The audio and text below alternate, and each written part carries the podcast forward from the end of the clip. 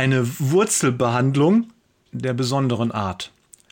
Das Gespräch fing so schön an, doch plötzlich bohrt er nach. Gestern hatten wir es mit Johannes 14, Vers 6, heute nehmen wir Johannes 4, Vers 16 als zentralen Vers. Wir sind mit Jesus und der Samariterin am Brunnen. Die beiden unterhalten sich und Jesus macht mächtig Eindruck auf die einsame, unglückliche und durstige Frau. Er spricht von dem Wasser des Lebens, das unaufhörlich und von endloser Dauer fließt. Tage vorher hatte Jesus sich die Nacht im Gespräch mit Nikodemus um die Ohren geschlagen.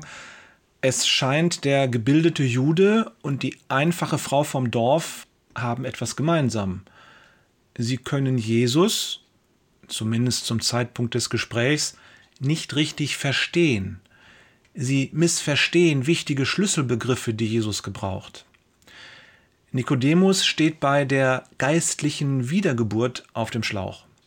Und die Samariterin am Brunnen kann die wahre Bedeutung des lebendigen Wassers nicht fassen. Noch nicht.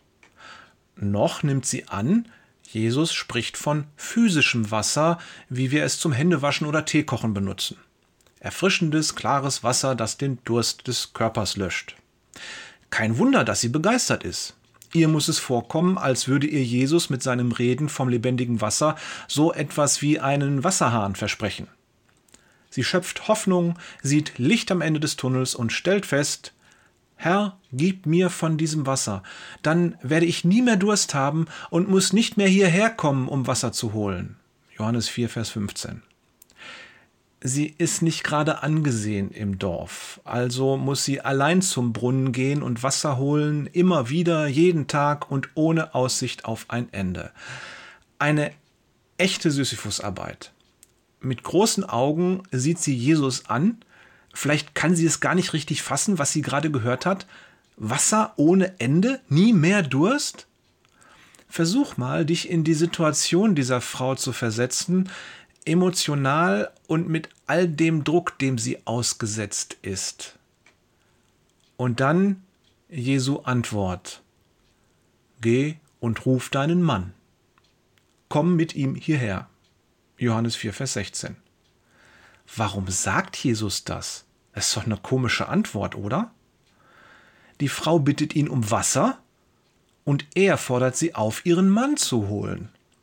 Besonders merkwürdig ist diese Antwort, wenn wir bedenken, dass Jesus garantiert wusste, dass sie gar keinen Mann hat. Das wäre ja ungefähr so, als ob uns ein Obdachloser in der Fußgängerzone um einen Euro bittet und wir antworten, zeig mir mal ein Bild von deiner Wohnung. Willst du mich veralbern? wäre wahrscheinlich noch die freundlichste Reaktion, die wir da bekommen würden. Bei Jesus ist es anders. Bei Jesus ist ja alles anders. Wenn Jesus etwas sagt, dann sollten wir genau hinhören, genau aufpassen, darüber nachdenken, darüber beten und es in unserem Geist wiederkäuen, wie es die Bibel an einer Stelle so schön ausdrückt.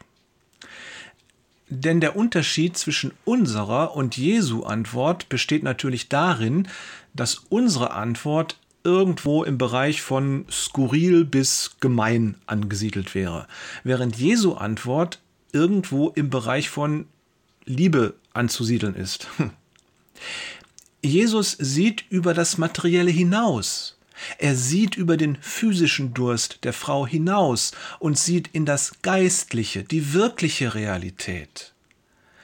Natürlich kennt er die samaritanische Frau, er kennt sie in und auswendig, er kennt auch ihr voriges Leben und er weiß von ihren vielen Beziehungen mit Männern.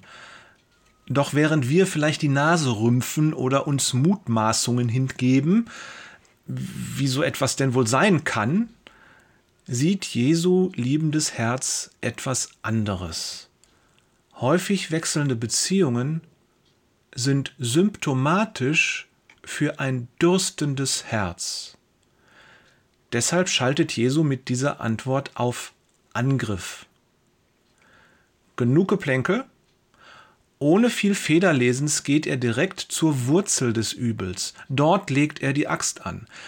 Er beginnt sozusagen mit einer Wurzelbehandlung. Das tut weh. aber es hilft. Morgen gibt's mehr.